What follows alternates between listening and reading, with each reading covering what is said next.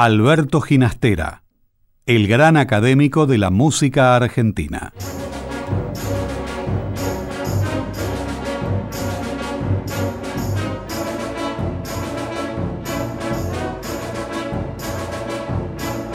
Para el músico que llega a Europa desde un país de ultramar y especialmente de un país latinoamericano, el contacto con los ambientes intelectuales y artísticos del continente es interesante y aleccionador, ya que se confrontan los problemas de los creadores que tienen una tradición sólidamente cimentada con lo de los artistas que luchamos por crear nuestra propia tradición. Puedo decir que desde este punto de vista mi reciente viaje a Italia y a Francia y mi presencia durante el Festival de la Sociedad Internacional de Música Contemporánea en Roma han sido muy provechosos. Pude escuchar durante el festival mucha música, la música que se escribe hoy en todo el mundo, y creo que a pesar de las diferentes tendencias y personalidades de los compositores que figuraban en los programas, el saldo concreto que arrojó el festival revela que la renovación de los sistemas técnicos que se originó en la primera decena del siglo ha alcanzado un punto culminante en su evolución.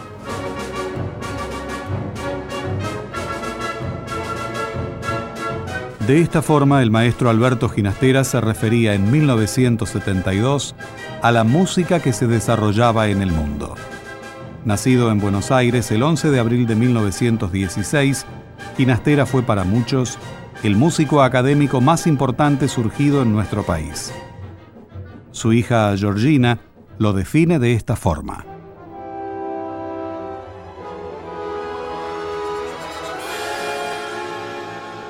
Podríamos hablar de dos características de mi padre, que uno es el aspecto creativo, un talento muy importante, no solo en la música argentina del siglo pasado, sino en la música latinoamericana y tal vez mundial.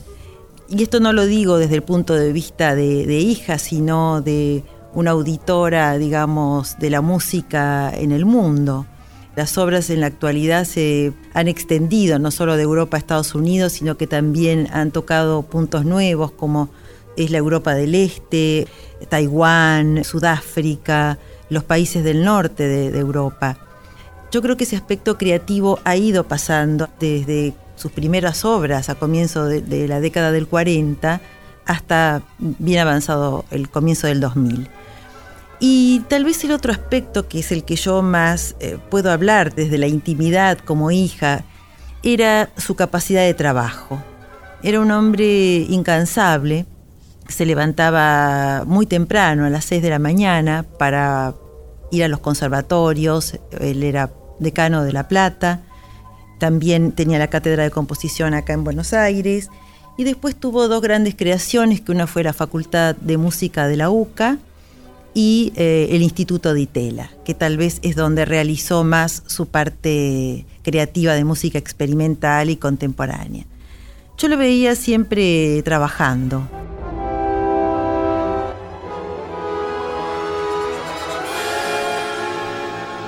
Alberto Ginastera dedicó la mayor parte de su vida artística a la composición y a la docencia.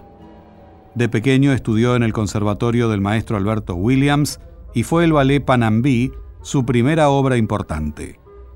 Otro gran músico argentino, Juan José Castro, le brindó una gran ayuda al estrenar muchas de sus obras.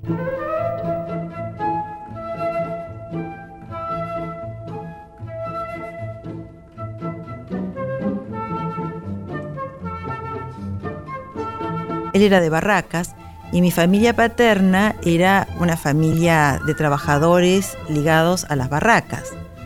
Pero mi abuelo, que era de origen catalán, era un hombre muy industrioso y en el término de, su vida, de ser peón, llegó a ser el dueño de la barraca. Y aparece este chico, este niño, que le regalan una vez una flauta y empieza a sacar sonidos con la flauta así muy maravillosos, parece.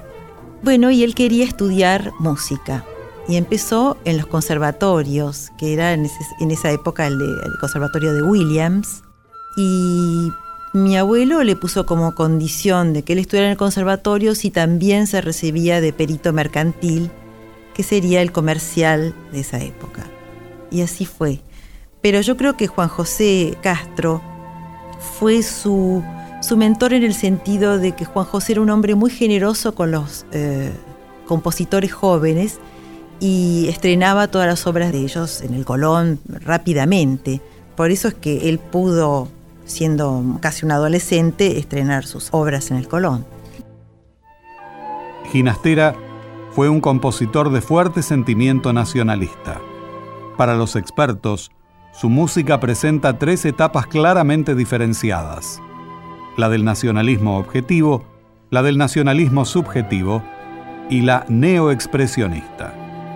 A la primera pertenecen obras como las danzas argentinas para piano y el ballet estancia. Fue la de la utilización más acabada de los ritmos folclóricos nacionales. La segunda etapa es la de la incursión en la técnica dodecafónica, que siempre fue libre y totalmente personal. En esos años surgieron la sonata para piano número 1 y el cuarteto de cuerdas número 2. Por último, durante el tercer período nacieron tres óperas, Don Rodrigo, Bomarzo y Beatriz Cenci. Georgina Ginastera considera que fue la primera etapa la más representativa del músico. Mi padre era un hombre muy apasionado, muy vehemente y su música era brillante y a la vez lírica. Me parece que la primera etapa le sienta mejor que la otra que es más racional y un poco más intelectual y, más fría. La primera época que está más ligada a lo folclórico y a lo nacional es la que más se toca actualmente, la que el público, digamos, más ha aceptado.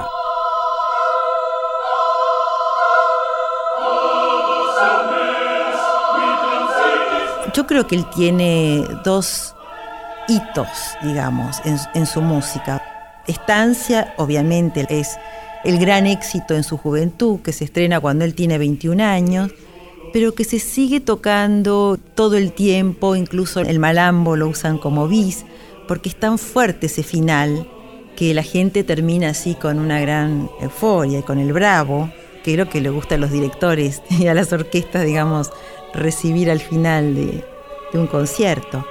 Y tal vez el segundo punto que tiene sus claroscuros fue el estreno de Bomarzo. Porque el mismo año que Bomarzo se estrena en Estados Unidos, en Washington, y tiene un éxito fabuloso, sobre todo de la crítica y del público, tiene ese mismo año la censura en el gobierno de Onganía acá en la Argentina. Son las paradojas de la vida que un mismo creador, una misma obra en un mismo año tenga por un lado el éxito y por otro lado el fracaso. Mi padre ese momento acá en la Argentina no lo vivió como algo político, como algo externo, como algo en lo cual él no tenía nada que ver, sino que lo vivió como una cosa personal casi, como un ataque a su obra, ¿no? Y fue tan fuerte que retiró todas sus obras del Colón, hasta que no se estrenara Bomarzo. Y eso sucedió en el año 72. Durante cinco años él prohibió que en el Colón se toquen sus obras. La ópera Abomarzo, estrenada en 1967, fue prohibida por el gobierno de facto del general Juan Carlos Onganía. Al crearla, Alberto Ginastera se basó en la novela de Manuel Mujica Laines, quien explica cómo decidió escribirla. En Bomarzo me iluminó un deslumbramiento, a causa del cual compuse una larga novela sobre la vida de un duque del Renacimiento con tanto acierto que los italianos la publicaron suntuosamente y que Ginastera, que le había dedicado una cantata, le consagró una ópera, la cual se estrenó en Washington con éxito resonante. Georgina Ginastera considera que Bomarzo contenía varios elementos que motivaron su prohibición.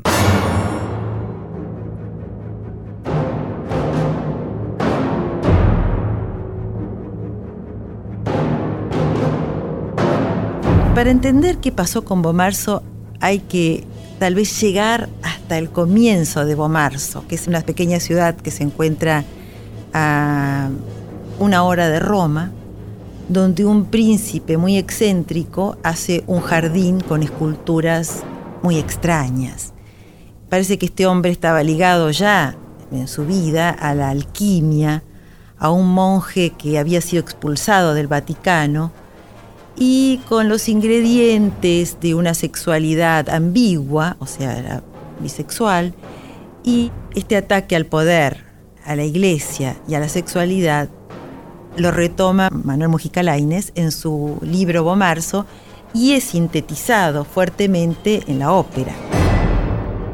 La prohibición de la ópera Bomarzo y las constantes cargas sobre el Instituto de Itela, que desembocaron finalmente en su cierre, influyeron en la decisión del maestro Ginastera de radicarse en Suiza.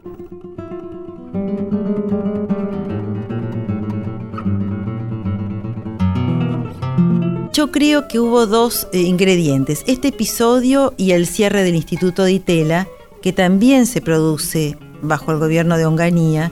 Eh, hay varias versiones sobre el cierre del instituto. Uno de ellos dice que fue por motivos económicos, pero también la censura caía todo el tiempo, la policía caía todo el tiempo sobre el instituto. Entonces él, al no tener incentivo ya del instituto y tampoco tenía el incentivo de la creación y de tocar sus obras acá, considera que Europa le era más afín para poder seguir creando y siguiendo su carrera internacional. La última fase de la carrera artística de Alberto Ginastera trajo consigo una búsqueda continua de los procedimientos técnicos más avanzados. Así respondió a las nuevas corrientes surgidas tras la Segunda Guerra Mundial. Dos conciertos para piano, uno para violín y la cantata para América Mágica son el fiel reflejo de estos años de búsqueda. Sin embargo, su hija afirma que sobre el final de sus días, Ginastera estaba volviendo a su primera etapa musical.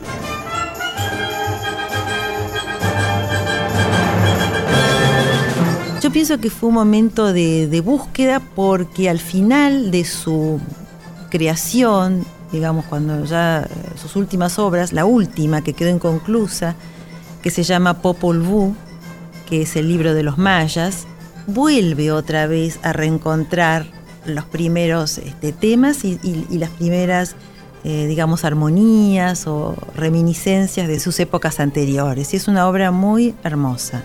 Yo estuve con él casi hasta sus últimos días y mm, fue muy eh, extraño porque hasta el último tiempo que estaba internado, él seguía escribiendo y componiendo estaba con dos proyectos que nunca lo llegó a concretar, obviamente. Uno era su cuarta ópera, Barrabás, y la otra era una ópera que le había encargado el rey de España para que hiciera con los antiguos instrumentos del Palacio de los Reyes. Falleció en Suiza el 25 de junio de 1983. Actualmente, su música es ejecutada por las grandes orquestas del mundo. Alberto Ginastera fue para muchos el más importante compositor argentino de todos los tiempos.